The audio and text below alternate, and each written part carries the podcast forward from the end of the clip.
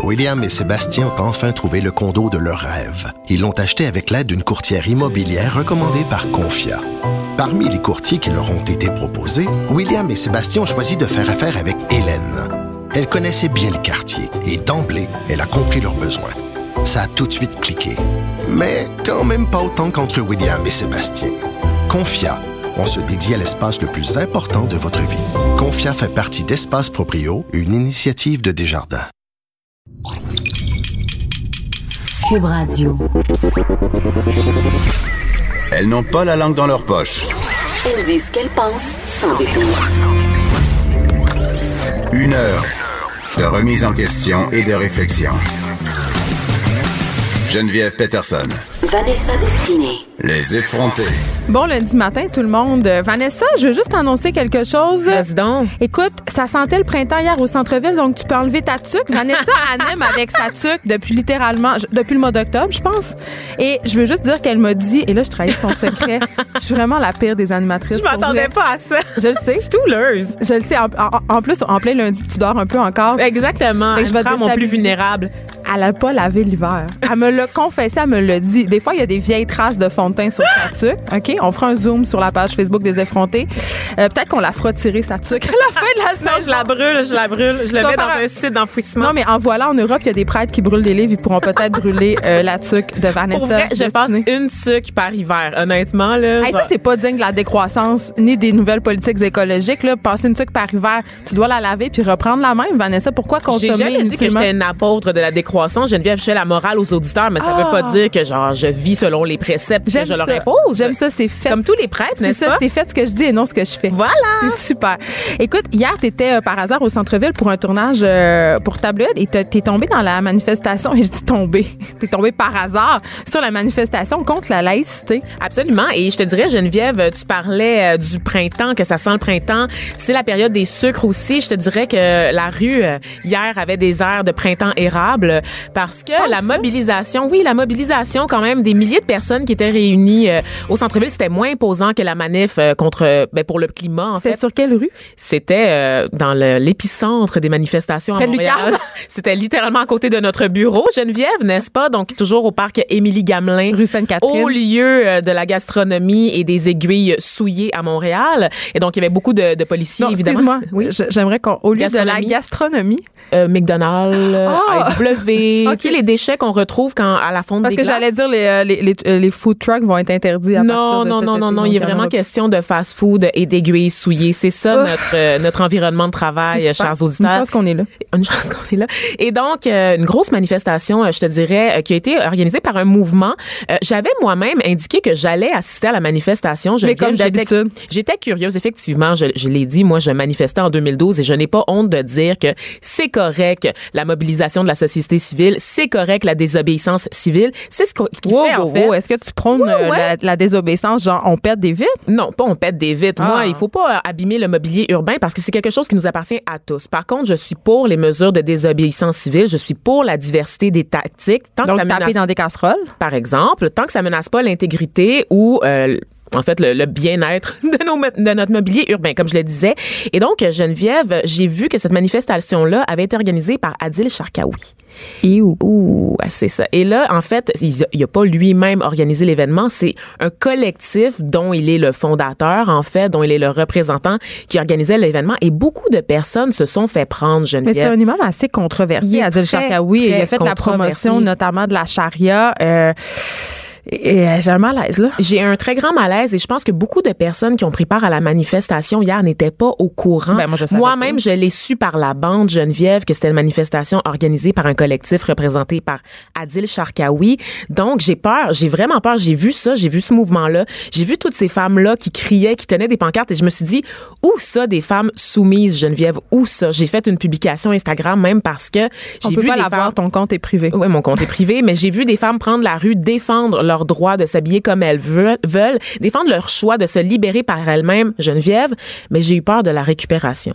Ben, j'ai eu peur sûr. que les gens, que tout le monde, que ça sorte au grand jour, que c'était organisé par Adil Sharkawi. Je Ben là, on vient la de le dire. non, mais c'est la job des médias aussi de rapporter ça. Ouais. Et j'ai eu peur que leur mobilisation, tout cet esprit-là, moi, j'ai vu des femmes, des familles, des que ça soit sali par cette espèce d'association douteuse-là. Parce que beaucoup de personnes ne savaient pas qui était à la tête de l'organisation. Tu sais, tu vois passer une Et beaucoup manifestation de sur personnes Facebook. ne savent pas qui est Adil Sharkawi Oui. non plus. Exactement. Euh, Puis là, je l'ai dit, c'est un imam controversé qui a tenu des propos vraiment très discutables euh, sur euh, la société québécoise, sur les femmes. C'est- pas, euh, c'est pas un imam qui est qui quand progressiste. Et il y a des liens aussi avec des groupes. Il y aurait des liens avec des groupes Ben, il terroristes. fait l'apologie de l'islam radical. On Oui, va se et du dire. djihad, donc. on se rappelle Ouais. des jeunes parce que lui, il y avait comme un, un- un cours qu'il donnait là, au cégep, Au cégep, de, Maison, de oui, Maisonneuve. ça il a été à, à l'origine, si on veut, euh, du départ de plusieurs jeunes Québécois euh, vers la Syrie. Donc, c'est un, c'est un élément euh, actif de radicalisation, si on veut. Oui, à travers un centre culturel en Exactement. fait destiné à la communauté musulmane. Et comme je te dis, Geneviève, c'est tellement traite parce que c'est super facile sur Facebook de voir une manifestation, de voir un événement puis de dire euh, intéressé, de dire participer sans savoir qui est derrière l'événement. Donc j'invite les gens qui nous écoutent là avant de prendre part part à une manifestation parce que je sais que notre public euh, a la fibre militante comme moi, n'est-ce pas, de toujours vérifier qui est derrière l'événement parce que ça des fois ça peut nous échapper et je pense que dans le cas d'Adil Sharkawi, je pense qu'il savait un peu ce qu'il faisait. Il y avait combien de personnes hier, tu disais? Tu Des dirais, milliers. Vanessa? Ça n'a pas été chiffré exactement, mais on, on parle de milliers dans les médias. Ben, c'est 5 000, 10 000, euh, pas 100 000. là. Ouah, je te dirais peut-être 8000 à peu près. 8000 Ok. personnes. Quand même. C'était assez massif comme manifestation. Moi-même, pour mon tournage, je devais rejoindre un Uber. Non pas un taxi, un Uber, Geneviève. Et ça m'a pris 40 minutes rejoindre mon Uber parce que toutes les euh, rues étaient bloquées. C'était pour Et- une bonne cause. C'était pour une bonne cause. Il y avait des masses de gens, beaucoup de femmes voilées, évidemment, parce qu'on aura beau dire ce qu'on veut dire. Cette loi-là vise avant tout les, femmes musulmanes. La question qui tue, Vanessa, Oui. beaucoup de femmes voilées. Oui. Quel genre de voile t'as vu? Est-ce que t'as vu beaucoup de burqa? Est-ce que t'as vu beaucoup de tchador? J'ai vu une femme niqabée, Geneviève, et c'était une Québécoise de souche convertie à l'islam. Eh ben, Eh ben, eh ben, tout le reste, c'était des hijabs, et j'ai vu des filles qui portaient des jeans avec des hijabs, j'ai vu des filles qui les portaient... jabs, on se rappelle que c'est le foulard sur la tête qui, couvrent les cheveux, le qui la- exactement, qui ne couvrent même pas les épaules dans la majorité des, du- des cas. Vraiment, là, les foulards que j'ai vus pouvaient venir du Ardennes. Honnêtement, Geneviève, là, c'était coloré. On était loin de l'image qu'on se fait Austère. de la femme voilée, austère, qui était bien en noir, qui était bien en gris. Avec ses gants. Comme en Iran ou comme en Arabie Saoudite, on avait des filles vraiment à la mode, des filles maquillées, des familles, oui, des enfants, des fillettes qui portaient le hijab. Effectivement, Geneviève, j'en ai vu. Mais j'ose croire que les femmes qui marchaient dans la rue Mais là, c'était dans le cadre On fait- d'une manifestation. Oui. On sait pas si ces petites filles-là ont décidé de soutenir leur maman en portant le un hijab. pas. On le sait pas. Mais on se dit que, on, encore une fois, on parle de, des femmes soumises, de femmes qu'on doit libérer. Ben moi, je les ai vues dans la rue, Geneviève, et cette femme-là était libre. Alors oui, puis alors qu'on sait qu'en Iran c'est totalement le contraire, les femmes manifestent en ce moment pour pouvoir enlever leur voile. C'est pas le même contexte géopolitique évidemment, donc il faut pas comparer les deux. Des fois on a tendance un petit peu à comparer la situation des femmes voilées d'ici à celle d'ailleurs, mais ce n'est pas du tout la même chose. Donc je trouve Il y a une différence entre un régime démocratique et un Exactement. régime autoritaire. C'est la base. Puis on rappelle notre position ici aux effrontés, c'est de dire euh, qu'on on n'élimine pas l'oppression en créant de l'oppression. Ah oui. J'avais envie de faire un petit édito euh, ce matin. Vanessa, on vient d'en faire un euh, malgré nous euh, avec la manifestation contre la laïcité. Euh, J'ai vu une nouvelle passer euh, et à chaque fois que ça arrive, une histoire comme ça, euh, bon c'est sensationnaliste, euh, les médias s'en emparent, euh, ça, ça joue dans nos imaginaires parce que ça a rapport avec la famille. Il y a une femme qui a accouché dans sa voiture. Oh mon Dieu. Mais ça arrive, tu sais, ça arrive une ou deux fois par année qu'on a ce genre d'histoire-là. J'ai des amis à moi qui ont donné naissance euh, à leur euh, fille sur la rue Saint-Joseph à Montréal en se rendant à l'hôpital Saint-Luc. On tue la une. Oui, euh, il y aura Josiane Stratis euh, plus tard à l'émission euh, dont la sœur Caroline Stratis a accouché dans sa salle de bain. Tu sais, quand on entend des histoires comme ça, notre premier réflexe, c'est de dire...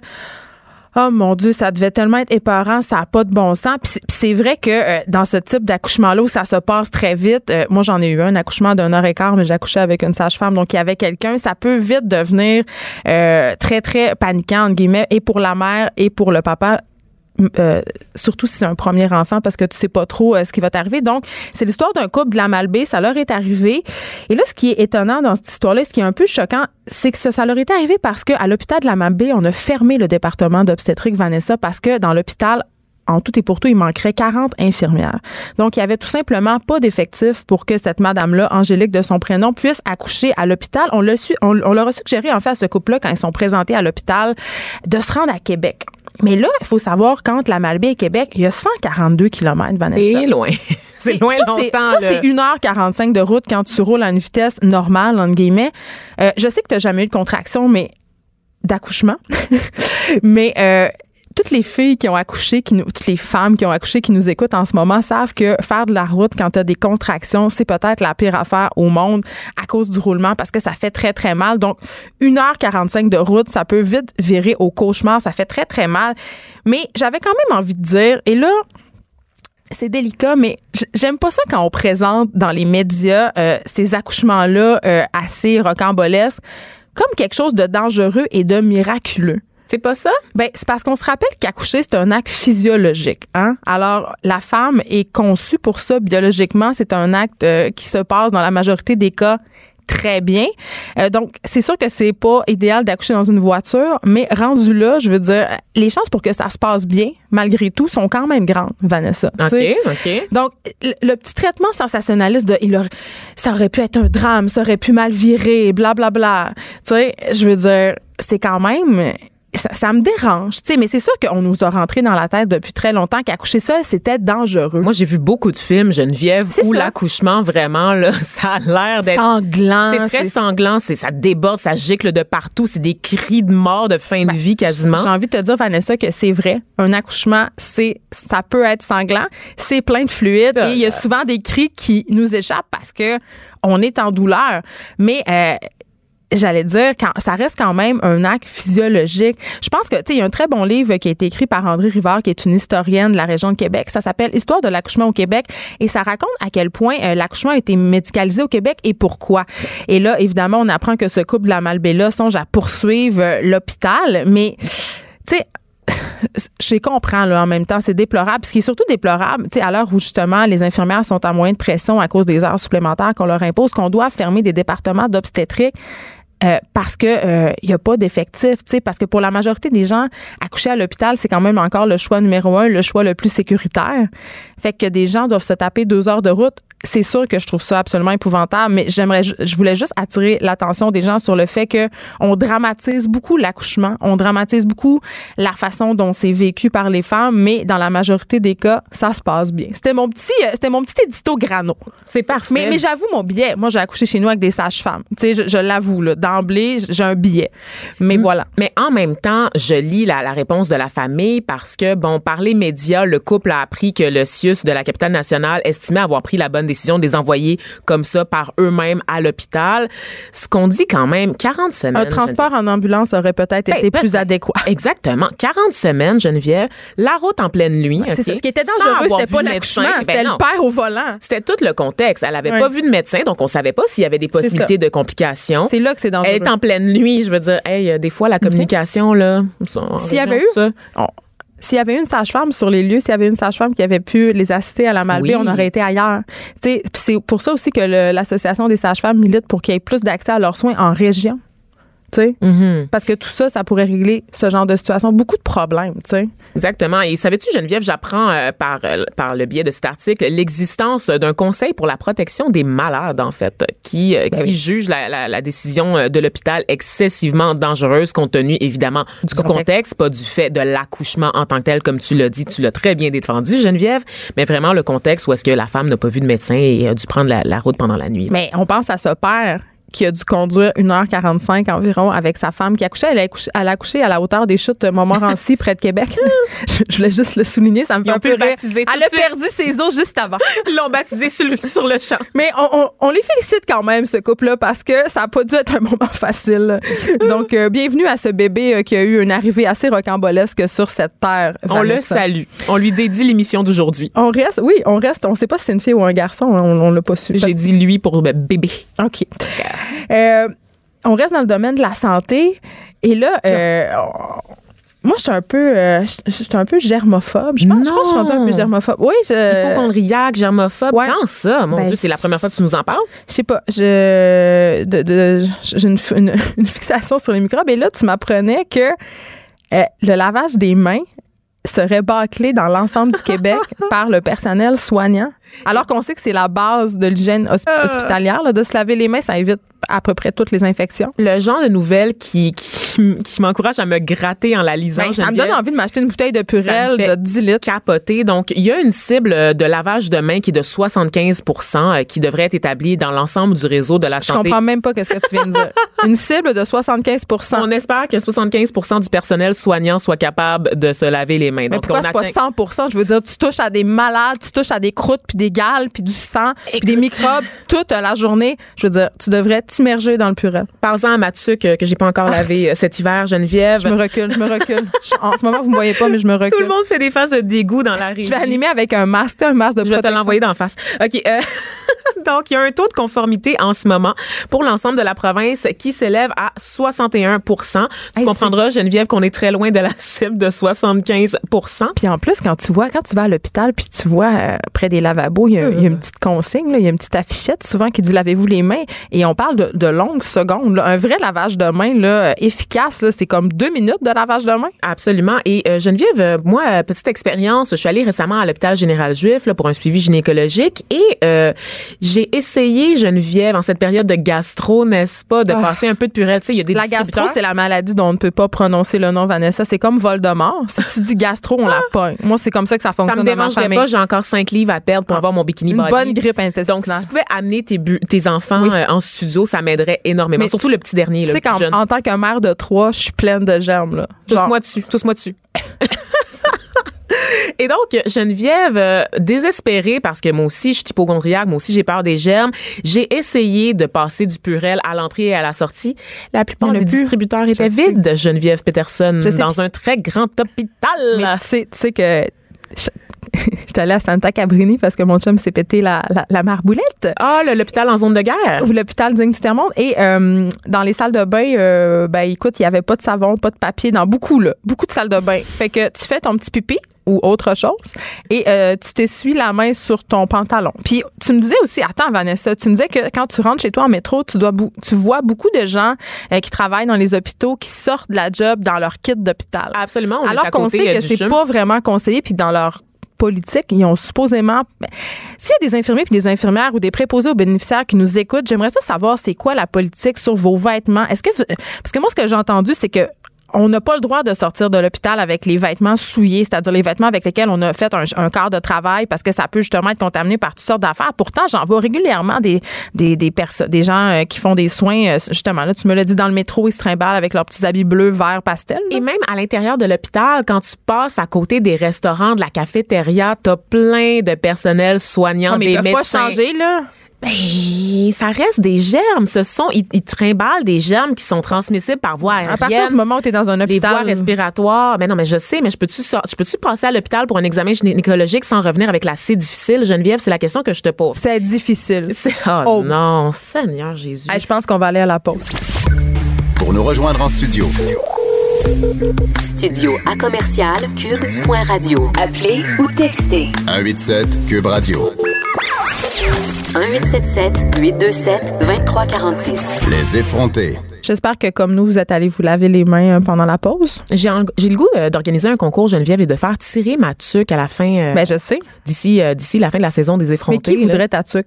Euh, je pense qu'il y a pas mal plus de gens que tu penses, Geneviève. Honnêtement. Des gens racistes. Des- Voyons donc, ils vont faire du vaudou avec ma tuque, tu penses? C'est sûr. Ah, ah. De l'appropriation culturelle. Oui, exactement, avec ma tuque de, qui est rendue une tuque de Rasta maintenant parce que À l'Halloween, prochain, je me déguise en toi. Juste à dire.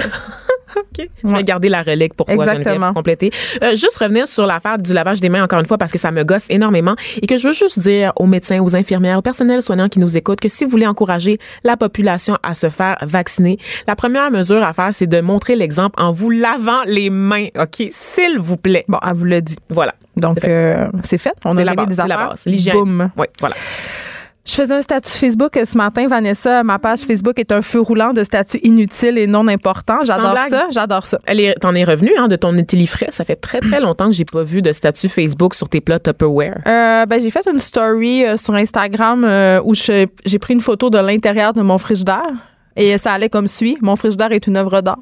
Juste te donc, dire je ça. peux continuer à te bloquer. C'est ça, je peux continuer à te bloquer Exactement. sur Instagram. Mais euh, ma mère m'a dit qu'elle était jalouse et à partir de ce moment-là, j'ai su que j'avais réussi ma vie. Donc voilà. Et là, euh, j'allais dire, j'ai fait un statut Facebook pour dire à la blague que j'étais venue travailler en legging. Parce que là, le legging, c'est le nouvel.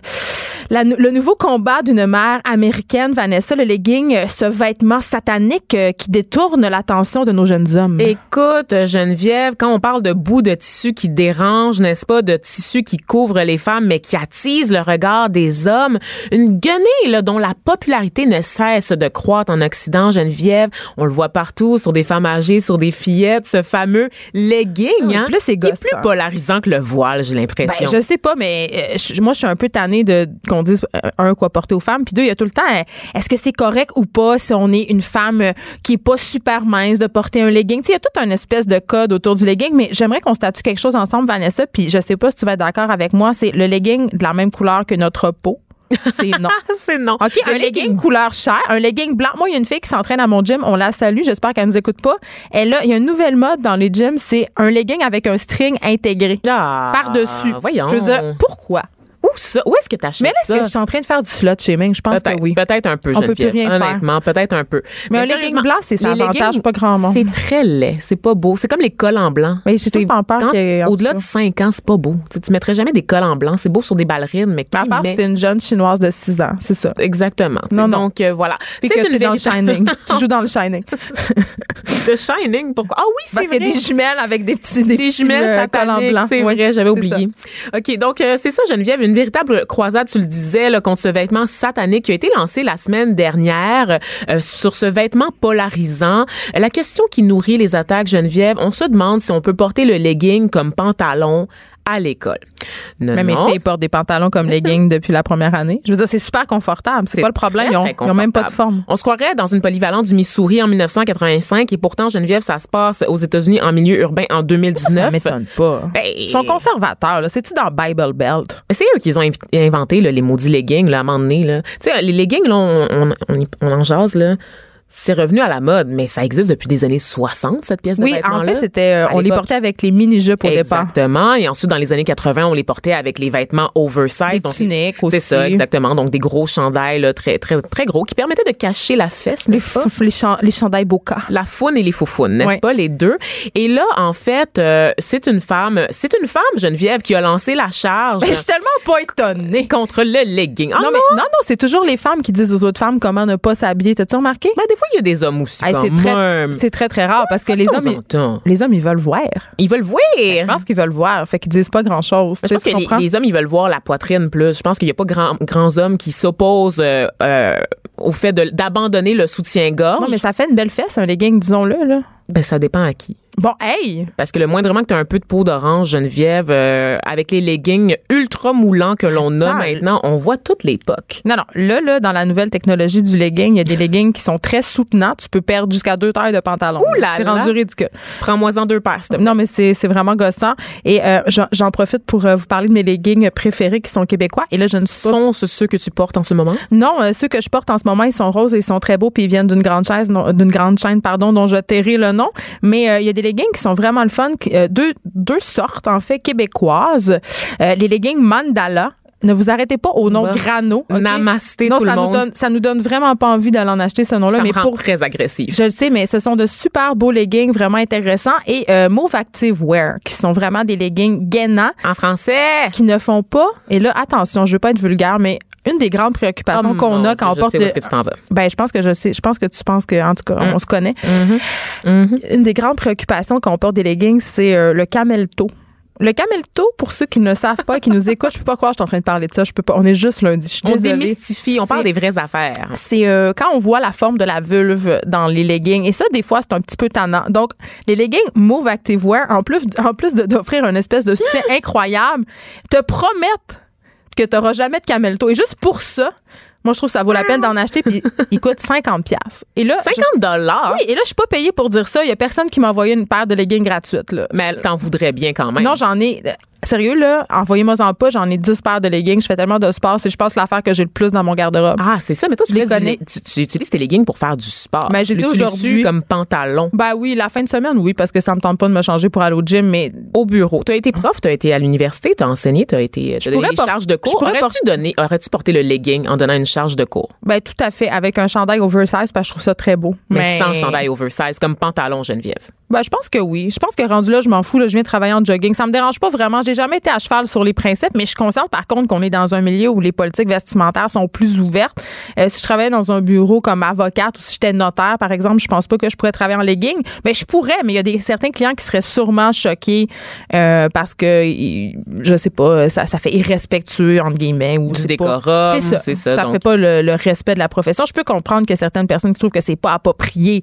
Ouais. Mais c'est les raisons derrière qui, moi, me laissent un petit peu toujours pantoite, même si c'est pas un vrai mot. Voilà, ben revenons-en euh, aux raisons derrière la charge de cette maman Geneviève qui se décrit comme euh, de cette femme qui se décrit plutôt comme une maman catholique de quatre garçons. Ah. Donc déjà le mot clé ici c'est catholique. De quatre garçons. de quatre garçons. Elle a signé un texte intitulé The Legging Problem et elle a décidé, c'était un texte, c'était une lettre ouverte Geneviève et elle a décidé non pas de le publier dans un journal chrétien ou dans la revue des témoins de Jéhovah, mais dans un journal étudiant d'une université en Indiana.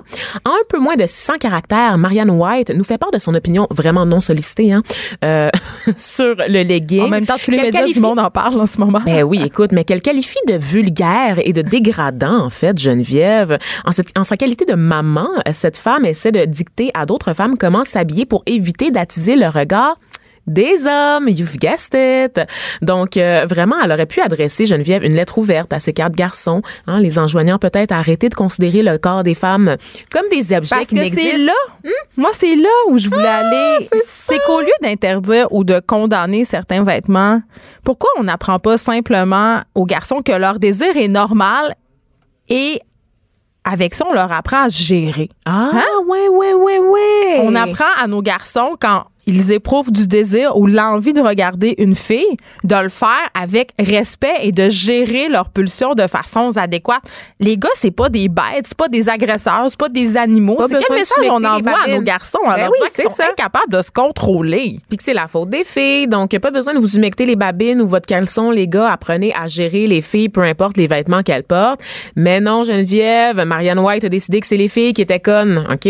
Donc, elle accuse le legging d'être trop révélateur, de distraire la jambe masculine, donc vraiment d'être dégradant. Et évidemment, sa lettre ouverte a suscité l'ire complète des étudiants, des organisations sur le campus aussi, parce que en, même temps, en plus, elle s'adresse à la communauté universitaire, Geneviève, donc à des adultes. Oui. Donc, c'est vraiment là. Oh là là. Et on a décidé, Geneviève, de créer le Legging Pride Day. Donc, la Est-ce que c'est aujourd'hui? Ben, on a décidé que c'était aujourd'hui. Moi, je porte un, un, un jeans assez moulant. Toi, tu portes le legging. Donc, C'est euh, un jegging, parce que le jegging, c'est non. attends, je vais te dire si j'ai des poches en avant. Eh bien, non, c'est un jegging, Oh, Geneviève. parce qu'on que- Contravention de style. on sait bien que nous, les femmes, on n'a pas besoin de poches, n'est-ce pas? Pourquoi est-ce qu'on aurait à traîner des objets comme des clés? Ça, j'ai jamais tampons? compris. Pourquoi? Pourquoi ils nous font des pantalons avec des fausses poches? Pour vrai, là, j'ai jamais compris ça. Tu le sais-tu? J'ai aucune idée, mais je pense que la raison serait peut-être le sexisme. Je Parce que, ben là, tu capotes. Tu vois Oh du non, sexisme non, partout. Non, là. non, non, non, Moi, je pense que c'est juste parce que quand le pantalon est trop serré, ça fait plus beau, puis c'est moins, ça fait moins épais parce que pour mettre une poche, c'est un autre tissu en dessous, fait que ça paraît, ça ferait une marque de tissu. Je pense pas qu'il y a du sexisme là, Vanessa. Mais si on dirait. faisait des jeans plus résistants pour les femmes comme on le fait pour les hommes, c'est-à-dire des jeans en vrai coton, là? Tu OK, capotes Et non matin. pas des jeans, OK, avec du spandex pas d'allure pour te faire à croire que tu es capable de rentrer dans une taille zéro, alors que ce qu'il te faut, c'est une taille 8 avec du vrai tissu de, de coton solide. On est bien, on est bien dans les jeans avec beaucoup de, de spandex. T'es pas bien? Je suis quand même très bien dans mes jeans, Geneviève, mais c'est- c'est encore une fois de, de se dire que on développe plein de matières, de l'élastane, du spandex pour, pour en fait pas assumer le corps comme on l'a. Tu comprends? Hey, tu vois un Pense- grand complot patriarcal non, non, partout, non, non, je non. pense. là. Pense aux jeans, les modèles de jeans dans les années 90, le fameux mom jeans qui fait un retour. Là. Je te Ouais. parle du jeans rigide là, dans Oui, que lequel quand tu le fais sécher sur le support, là, il devient, il devient sec. il reste raide. OK? Ça, ça existe plus. Parce qu'on a Ben, décidé que les jeans. Ouais. Ouais, on a décidé que les jeans pour les femmes devaient être moulants. Donc, En des plus, c'est pas confortable, ce c'est pas tissu-là. si confortable et ça se déchire tout le temps. Donc, nous entraînant dans une spirale de consommation incroyable, Geneviève. Donc, moi qui disais tout à l'heure que j'avais à cœur l'environnement, c'est pas du tout ça que j'ai dit, soit dit en passant, si vous avez écouté l'émission. J'ai dit que je m'en foutais un peu. je suis pleine de contradictions, pleine de contradictions. Donc, on va revenir au legging parce que je vois que Geneviève Peterson fronce les sourcils. Oui. Euh, j'ai eu le goût, euh, Geneviève, à la suite de la sortie de cette maman-là, de, de un peu fouiller dans l'histoire, de savoir à quel point on on parle toujours des vêtements comme des objets, des outils qui contribuent à l'hypersexualisation des femmes. Ou à l'émancipation ou à l'émancipation, effectivement, euh, dépendamment de, de, quel côté on se tient. Et j'ai découvert, Geneviève, que dans l'ancienne Sparte, à Athènes, hein, ça, ça fait longtemps, longtemps. Ça fait longtemps, ça fait longtemps. Je pense que t'étais pas née, je pense. Je pense que t'aurais pu dire depuis que le monde est monde. Ça, ça aurait été, euh, ça aurait été bien utilisé. Presque approprié quand même. Il y existait, Geneviève, une police des mœurs, hein, Ben, qu'on appelait les contrôleurs de la femme. Ça existe aussi en Iran aujourd'hui. Hein? Oui, absolument, mais c'est euh, c'est bien, euh, c'est gréco-romain. Donc, c'est de tradition latine, Geneviève. Euh, Ah. Donc, penses-tu qu'on aurait pu influencer... euh, hein? Non, je pense pas. Ah oui, OK. Et donc, euh, cette existence, cette police-là, ce qu'elle faisait, en fait, Geneviève, c'est qu'elle s'assurait que les femmes, d'abord, ne dépensent pas trop d'argent en vêtements. Donc, d'abord, à c'est la comme mon base... chum. Ah, c'est la ouais. police du vêtement. C'est la police. du- C'est un contrôleur de la femme, ton chum? Non. Tu m'accuses de voir un, un complot patriarcal partout. Oh. Ah là là. Et donc, ces hommes-là aussi étaient tenus de s'assurer que les tenues des femmes étaient correctes dans la rue, euh, qu'elles portaient bien leur uniforme lors des fêtes religieuses. Et ils devaient aussi promouvoir la chasteté chez les femmes. Je sais pas s'ils devaient passer un petit une, doigt. ça, c'est une belle valeur. c'est vraiment une belle valeur, la chasteté. Et tu sais qu'est-ce qu'elle avait le droit de faire, cette police-là, Geneviève? Elle avait Non. le droit d'imposer des amendes, mais aussi de confisquer les vêtements. Et donc, pour Mais tu te confisquer... tout nu? Exact! Hein? On avait le droit de te déshabiller en pleine rue, Geneviève, pour ton bien, hein? Pour ton bien, pour garantir ta pudeur, n'est-ce pas? On te déshabille en pleine rue. Mais je trouve qu'on devrait revenir à ça. Ben, hein? Hein? Hein? On est, on est presque là. Et euh, on contrôlait aussi, euh, durant cette période, Geneviève, aussi la couleur des vêtements lors du deuil, donc pour s'assurer que tout le monde était bien habillé Ben, ça, en noir. attends, Vanessa, on le fait encore dans plusieurs pays du monde, puis au Québec. euh, Avec une police? Dans les années 50. Ben, si tu t'a- c'était la mère police. C'était la police. police du jugement, là. si tu t'habillais pas en noir, tu te faisais regarder bête par la communauté. Mhm, mhm. Et donc, ça, c'était chez les Grecs, Geneviève. Les femmes romaines avaient un peu plus de liberté. Par contre, Geneviève, on, co- on contrôlait, en fait, le, le poids de leurs bijoux. C'est-à-dire qu'elles n'avaient pas le droit de porter trop Ils se d'or. promenaient avec une balance. Comment ça? Quasiment. Donc, les femmes étaient, elles avaient le droit à- de posséder une demi-once d'or seulement euh, sur elles, Mais on rit, mais c'est pas d'hier qu'on essaie de contrôler l'apparence des femmes, les vêtements qu'elles portent et de modeler aussi cette apparence-là. Tu sais, là, on a tous en tête cet exemple du corset Oui. euh, qui euh, sanglait littéralement la cage thoracique des femmes à un tel point qu'il y a des filles qui perdaient connaissance parce qu'elles étaient trop comprimées. Et les la- organes étaient déplacés. C'est ça, c'est que ça faisait des changements euh, permanents sur le squelette. Exactement. Euh, mais tu sais, c'est que souvent, on a toujours voulu, en fait, de tout temps, de tout, tout âge, toute époque, on a toujours voulu contrôler l'ego des femmes aussi. Ben, c'est au nom de la beauté, surtout des mœurs. c'est ça. C'est qu'une femme n'a pas le droit de savoir, d'être consciente de sa propre beauté, Geneviève. Elle n'a pas le droit de savoir qu'elle est désirable. Elle n'a pas le droit de s'affirmer dans sa sexualité. De tout temps, toute époque, on a toujours dit aux femmes qu'elles devaient être pieuses, qu'elles devaient avoir un ego aussi, ne pas manifester de goût envers le luxe, ne pas avoir des vêtements extravagants aussi. Donc, ça part- C'est peut-être pour ça qu'en ce moment, on assiste à une certaine hypersexualisation. Les, les filles ruent dans les brancards, les filles affichent leur sexualité. Euh, tu portes en ce moment un chandail euh, de, de Simple Life avec euh, Paris Hilton et Nicole Richie où on peut voir euh, Nicole en salopette avec un, un en brassière littéralement puis ça avait fait un tollé à l'époque ce kit là je m'en rappelle encore là ça avait fait scandale. Mais c'est le juste retour du balancier. Moi je trouve qu'en ce moment ça va un peu loin euh, mais je pense que c'est à cause de ces dérives là justement puis qu'on va revenir à un juste milieu parce que ça peut devenir problématique quand même cette espèce de propension à vouloir absolument être la plus sexy tout le temps notamment au niveau des jeunes filles. Moi je le vois avec mes filles quand elles regardent des vidéoclips euh, où Ariana Grande littéralement se roule à terre comme une chatte en chaleur tu sais je me dis pourquoi?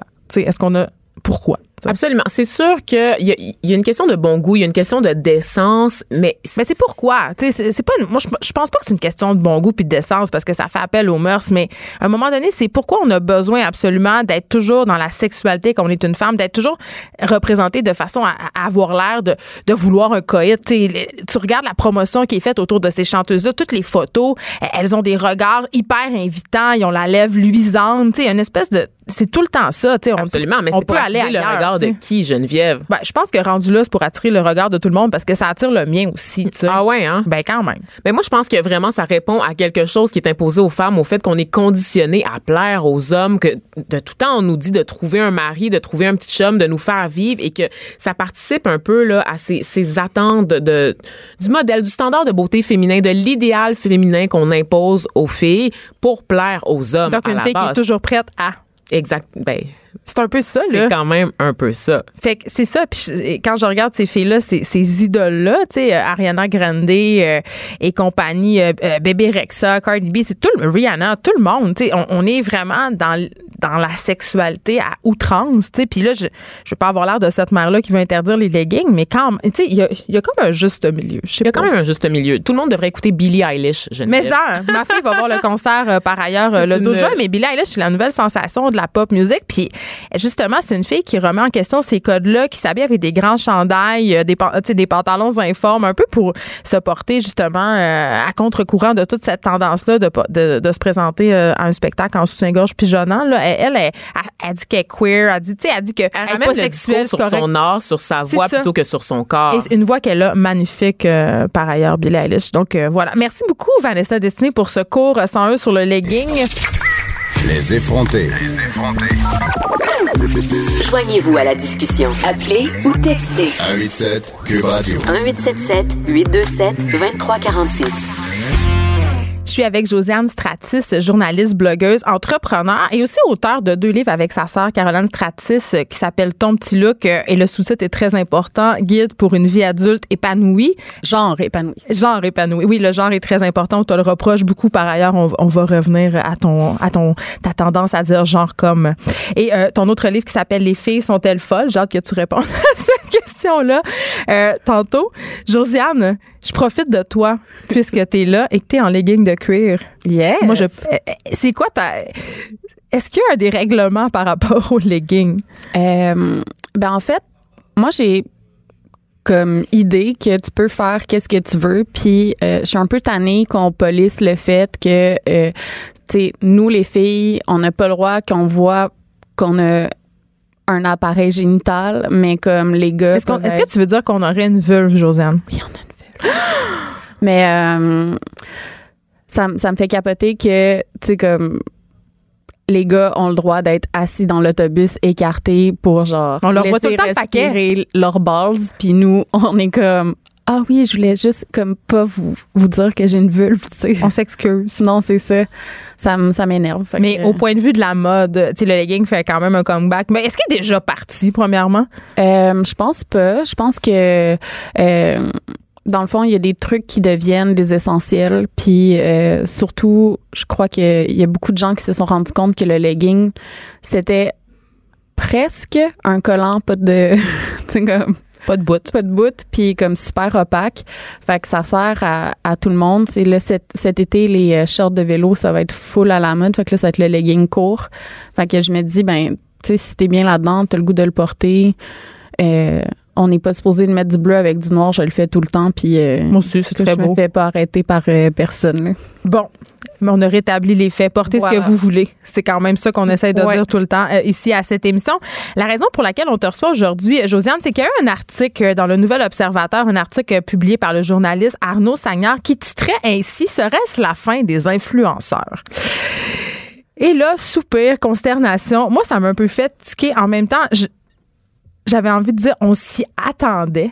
Ouais. En quelque part parce que corrige-moi si je me trompe, il me semble que ce qu'on vend, entre guillemets, sur Instagram, euh, puis sur les médias sociaux en particulier, mais vraiment sur Instagram plus, c'est ce côté euh, authentique, ce côté vraie vie, ce côté naturel. Et là, je pense que à force de lever le voile sur la vie de ces influenceurs-là dont tu es, euh, les gens se rendent compte que c'est pas si authentique que ça, puis que c'est plus organisé qu'on pense. Ouais. Euh, je crois qu'il y a. euh, il y a un discours que j'aime pas sur les influenceurs qui est comme t'es un influenceur donc t'es cave. Euh, je Une pense certaine que, condescendance. Euh, puis moi ça ça me dérange pas parce que je fais du contenu sur le web depuis 10 ans puis ça fait 10 ans qu'il y a une certaine condescendance euh, envers tout ce que je fais puis euh, c- une des choses qui me fait le plus plaisir, c'est de prouver aux gens qui ont tort. Donc, euh, quand on a lancé notre premier livre, on en a vendu plus de 10 000. Euh, là, le monde était comme ah, ah c'est comme c'est plutôt bien écrit. Je suis comme, Mais, c'est, mais en même temps, tu dis ça, mais ça me surprend pas vraiment. Vous avez tellement de monde qui vous suit, vous avez des bonnes statistiques Non, sur vos ça. blogs, tu ton petit look, ton petit look mom. Mais quand tu parles d'une condescendance, est-ce que tu parles d'une certaine condescendance de la part des médias plus traditionnels? Euh, oui, oui, beaucoup. Puis euh, ça a pris quand même du temps avant qu'on soit considéré euh, pour être invité dans des endroits pour parler euh, dans Tu veux dire dans des émissions? euh, des émissions de télé. Pas encore invité, là, mais euh, comme ça, ça me dérange peut-être un peu moins, mais je me dis on, on, on nous pose jamais la question. On va toujours inviter le même genre de personnes pour parler du même genre de trucs. Puis nous, on a une audience que les médias traditionnels recherchent beaucoup. Puis ils vont pas la chercher. Fait que ça me. Je trouve ça un petit peu surprenant qu'il y ait encore de la condescendance. Mais attends, attends, Josiane. Mais on est quand même chanceuse parce que il y a peut-être moins de condescendance avec les projets qu'on fait parce que ça fait des années que les gens ils se rendent compte qu'on a une éthique, qu'on travaille, tu sais, comme on travaille fort, euh, on, on est quatre employés là, pour euh, les deux sites. Je veux dire, euh, c'est quand même Mais beaucoup. J'ai pour- l'impression, j'ai l'impression que tout ça, ça vient du fait que les, les, les acteurs des médias traditionnels, ils se sentent un peu menacés par tout ça parce que tu viens de le dire, l'audience qu'on essaie d'aller chercher, c'est vous qui l'avez. Et on a bien beau essayer. euh, tu sais, j'ai l'impression que souvent on essaie de calquer dans les médias le modèle influenceur, de mettre des influenceurs. On, va, on a juste à mettre un influenceur puis ça va marcher. Mais c'est pas Non, de même ça ça. marche. C'est pas, c'est pas comme ça du tout que ça fonctionne. C'est euh, tu sais dans les dernières années il y a, y a- y a eu des émissions où tu sais comme il y, a, il y a eu certaines affaires qui se sont inspirées grandement de euh, ce qu'on a fait ça avec notre livre ou avec euh, des trucs de même puis à toutes les fois tu sais ça il y a pas comme cinq saisons ou des trucs comme ça Ça fonctionne pas. ça La sauce fonctionne pas. moins parce que dans le fond tu essaies de faire du ton petit look puis on a un ton qui est quand même particulier. Euh, si tu essaies de faire du ton petit look tu seras jamais capable. Parce que tu sais la recette secrète c'est nous qui l'a. Fait que la petite touche c'est nous qui l'a. Puis en même temps, c'est sur Internet. Fait qu'essayer de brander du contenu Internet dans un autre médium, c'est pas nécessairement très gagnant. non c'est ça. Ça peut être aussi plus difficile. Mais ouais. Fait que ça la condescendance ça me dérange. Ça continue de me déranger. Mais en même temps ça fait c'est ça. Ça fait dix ans que j'en vis donc euh, Ben c'est ça. Re- revenons à ce fameux article et au fait que tu as envie de. On sait. euh, le marketing a diamétralement changé là, depuis quelques années à cause de l'arrivée notamment de plusieurs influenceurs sur le marché, entre guillemets. Euh, on investit beaucoup dans le- la promotion, c'est-à-dire on envoie des objets, on invite des influenceurs. Ça peut même parfois aller jusqu'à 40% du budget marketing d'une entreprise. Euh, tu sais, toi, je le sais, t'en parles souvent, puis tu t'en caches pas. Là. Vous recevez des gratuités. Euh, tu m'as déjà vendu un manteau d'hiver parce que t'en reçois 10 euh, par année. tu sais, tu reçois beaucoup de choses. Puis j'ai- les gens, ils, ont- ils- ils se disent dans leur tête, mais c'est pas juste. Puis pourquoi reçoit plein d'affaires? Puis est-ce que est-ce que c'est vraiment payant pour les entreprises de t'envoyer, je sais pas moi, une laveuse sécheuse? Tu sais, tu reçois Ben, des affaires quand même très dispendieuses des fois. Ouais. Là. Je reçois des affaires extrêmement dispendieuses. Jamais reçu de laveuse sécheuse. et C'est je- un exemple. Mais Non, t'aimerais ça. mais J'aimerais vraiment ça parce qu'il y a comme une joke sur mon Instagram que ma laveuse. T'en parles souvent. Ouais, fait qu'il faut que je me mette devant chaque fois que je fais du lavage. Mais euh, oui, on reçoit des, tu sais, des très gros cadeaux. Puis euh, il y a une partie où on reçoit beaucoup de cadeaux, puis euh, c'est super le fun. Puis il y a une autre partie où ça devient vraiment overwhelmant parce que C'est trop, tu euh, veux dire? c'est pas que c'est trop. Des fois, c'est, c'est beaucoup. Là. Je suis comme, tu peux pas te cacher en disant c'est pas beaucoup, tu sais. Je veux dire, euh, Dis-moi, dis-moi, dis-moi qu'est-ce que tu reçois, par exemple, dans une année? De tout, là, pour vrai. De, Mais en quantité, ça se dédouble. genre, euh, Du linge, des souliers. du linge, des souliers, des bas, des culottes, euh, des brassières. Tu sais, comme, si je regarde. Mais les là- gens, ils connaissent ta grandeur. Comment ça marche? Ouais. Si je regarde aujourd'hui, la seule chose que j'ai achetée moi-même, c'est mes bottes. Donc, tu vis à rabais. Je vis à rabais pour certaines affaires. Oui, c'est vrai. Euh, puis il y a d'autres trucs que je peux pas vivre à rabais, genre. euh, mais je sais qu'il y, a- il y a des gens qui ont des deals, là, genre aller habiter à une place pendant deux ans. euh, Des autocommandités. Des autocommandités, des trucs comme ça. Moi, la grosse base, euh, c'est tout moi, dans le fond. Fait que tout ce qui a pas rapport avec mon travail, c'est comme des fois on va me prêter des autos, c'est c'est super cool, mais tu sais mon ancienne auto, c'est aussi un running gag. Euh, C'était une dompe. c'était une dompe que j'ai acheté par moi-même. Bravo. Euh, là, on s'est acheté une nouvelle auto. En fait, c'est mon conjoint qui a acheté une nouvelle auto. Fait que là, je dis que c'est l'auto à ses bouts. Euh, parce que j'étais comme, je pense que j'ai, euh, je pense que j'ai un curse avec les autos. Mais, fait que toute la base, c'est moi qui la paye. Tout ce qui a rapport avec mon travail, je reçois des gratuités. Puis ça, c'est correct dans le sens que il y a beaucoup de trucs que je reçois que c'est pour tester, tu sais. Fait que je peux pas parler d'un nouveau shampoing, on va dire, euh, pour les blondes si euh, je l'ai pas testé sur moi qui est blonde. tu sais. Si je reçois un shampoing pour les cheveux épais, je vais le passer à quelqu'un qui a les cheveux épais parce que comme Ça n'a pas d'incidence sur ta vie, tu sais pas. Là. non, c'est ça. Puis moi, ça me permet de créer du contenu sur les sites un peu partout. Euh, quand je reçois des vêtements, c'est sûr que ça me permet de faire des, des belles photos. Ben, des belles photos. On s'entend que mon style, c'est pas. euh, Non, c'est pas tant. euh, euh, mais ça, on y reviendra justement à ces belles photos-là. Mais tu me parles des choses que tu reçois, puis tu as créé un hashtag qui s'appelle Acheter avec mes sous parce que tu viens Ouais. de le dire, tu en achètes des choses avec tes sous. Mais moi, comme fille qui en reçoit pas tant des gratuités, puis je peux pas vraiment dans ma position en recevoir tant non plus. Mm-hmm. Ça, ça serait pas super avec mon code de déontologie personnelle, mais je me dis, euh, c'est énormément d'argent et c'est pas déclaré, ça? C'est-à-dire, tu reçois des vêtements, c'est pour des milliers de dollars. Ça compte dans un Ben, en revenu. fait- Comment ça fonctionne, cette En fait, affaire-là? oui, c'est déclaré. Tu déclares ça à l'impôt? Ben, c'est pas déclaré comme à l'impôt, mais c'est tracké, dans le fond, qu'est-ce qu'on reçoit. Parce que euh, il y a comme un, un flou où, tu sais, on va dire que je reçois euh, un chandail. Est-ce que je déclare sa valeur en magasin ou je déclare sa valeur en production ou je déclare, comme... Mais ça veut dire que ton coût de la vie à toi, il est, il est plus bas que le mien qui doit payer pour ces choses. Quand même, au bout du compte, c'est ça. Ouais. Il y a aussi beaucoup de dépenses que les gens vont pas voir. Fait que, Comme quoi? euh, genre, je peux pas avoir un ordinateur. euh, je peux pas avoir un ordinateur qui est poche. Tu comme, parce que euh, faut que je crée du contenu. Mais ça, c'est une chose. comme- mais ça, c'est. On va faire la liste. Il y a les appareils photo, les, euh, les caméras, tous euh, les trucs, si jamais tu fais du contenu qui est euh, vidéo. Fait que, nous, on a une bonne caméra pour prendre des photos. Euh, après ça, il y a engagé des gens, fait qu'il y a des photographes, des... euh, Mais c'est ça, c'est ça que les gens ils sont comme un peu tannés, c'est de se dire derrière tout ce pseudo naturel là, c'est Ouais. stagé à mort puis il y a une industrie puis c'est pas mal en soi, je trouve qu'on le sache parce que c'est évidemment euh, lucratif, tu fais de l'argent avec ça, mais là pourquoi ce journaliste là dit que c'est la fin des influenceurs? Parce que là on parle d'un défilé Dolce Gabbana qui a eu lieu en 2017, Euh, ils ont fait défiler des influenceurs euh, au lieu des mannequins, puis là la- l'année d'après ils ont fermé l'accès aux influenceurs parce qu'ils se sont rendus compte que ça avait aucun impact. Je veux dire moi qu'est-ce qui se passe? Pourquoi les gens ont déchanté? En fait, je crois que où il y a beaucoup de monde qui ont fait des erreurs, c'est que ils vendent un lifestyle qui pourrait pas se payer. Euh, Tu veux dire, tu parles d'une influenceur qui va faire la promotion d'un mode de vie qu'elle- pourrait auquel pas- elle pourrait pas avoir accès. Mais ça, c'est tous les influenceurs. Ils sont en voyage, Ben, ils sont partout. tu sais comme personnellement, je suis capable de c'est pour ça que j'ai créé acheter avec mes sous, Ouais. c'est parce que tu sais comme la joke avec mes euh, chemises de nuit haut de gamme, c'est Oui. que j'en ai 25 puis il y en a trois que j'ai reçus.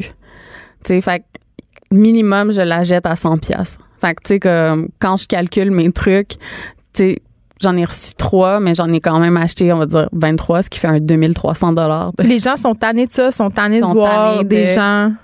des gens de, euh, tu sais, peu importe leur âge, promouvoir un lifestyle que euh, ils seraient pas capables de se payer s'ils faisaient autre chose, tu sais. Mais tu dis peu importe leur âge, Josiane Stratis.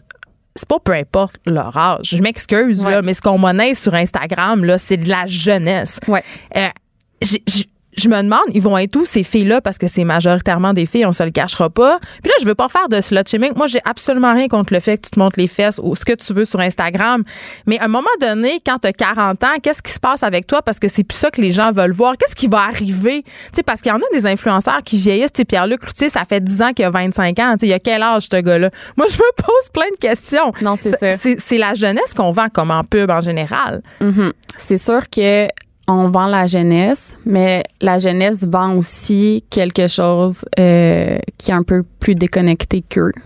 C'est-à-dire? Dans le sens que, on va dire que 19 ans, puis que euh, tu parles d'un sac Louis Vuitton. Ah, ça, ça me fait toujours rire. Tu pourras pas. C'est les comme- madames de 50 ans qui se payent ça, là, qui ont les moyens Non, de se ça. payer ça. Tu sais, tu moi, je fais euh, des ventes de vêtements seconde main. Genre, Oui. là, j'en fais deux. Puis là, je suis comme, OK, j'ai assez de sous pour en acheter une vintage, tu sais. Puis ça fait... Puis c'est ton métier. Non, c'est ça, mais tu sais, je me dis... euh, J'avais, j'avais 31 ans quand j'ai acheté ma première sacoche chère, tu sais. Puis j'étais comme... Wow! Je suis vraiment fière de moi-même. Moi-même, j'ai pris les sous, puis je les ai... euh, je les ai ramassés, puis euh, j'ai fait ça. Mais quand, comme le trois quarts de tes sacs, c'est des sacs haut de gamme, puis t'as 22, 23 que ans. tu voyages en bateau, puis que, euh, mais ça va un lifestyle qui, qui existe pas, puis je pense qu'il y a beaucoup de gens qui commencent à être tannés de tout ça. Ben, en ce sens-là, c'est une industrie Ça- qui est en train de se tuer elle-même. Ouais, puis je sais pas, tu sais, moi j'ai choisi de, peut-être pas rentrer dans cette game là puis de rester le plus authentique possible en continuant de faire des sous. Fait que les gens comme tu me vois là, tu me vois euh, je sais pas là dans un café, euh, je vais être habillée même genre d'affaires, je vais jamais mettre des outfits sur euh, Ouais, mais mon vous êtes pas dans ce cré- vous êtes pas dans ce créneau-là, vous autres, de- Mais- d'être sur Instagram en outfit là, parce que c'est tout pareil ces photos-là, c'est tout le même éclairage, Ouais. c'est toute la même face. c'est toute la même face, c'est tout le même filtre. Là, les gens, ils sont amis ensemble. Fait que là, il y a comme des, des games, des, des, des gangs d'Instagram. Des là, des clics. Fait que là, mais là, tout le monde se ressemble puis tout le monde vend la même affaire. Fait que pourquoi, pourquoi euh, une compagnie irait voir un plus que l'autre? Il y en a qui se démarquent quand même. Il y en a qui se démarquent, mais euh, c'est dur de, de c'est dur de, de se démarquer en ayant mis toutes tes œufs dans le même panier. T'as raison. Il nous reste une minute Ouais. pour répondre à la question est-ce que c'est la fin des influenceurs, Josiane Stratis? Je crois que c'est la fin des influenceurs dans leur forme en ce moment. Puis ça va peut-être faire du bien euh, à tout le monde, euh, juste de step down un peu puis de rester un petit peu plus humble. Puis je crois que euh, tout le monde va y gagner après. C'est ça.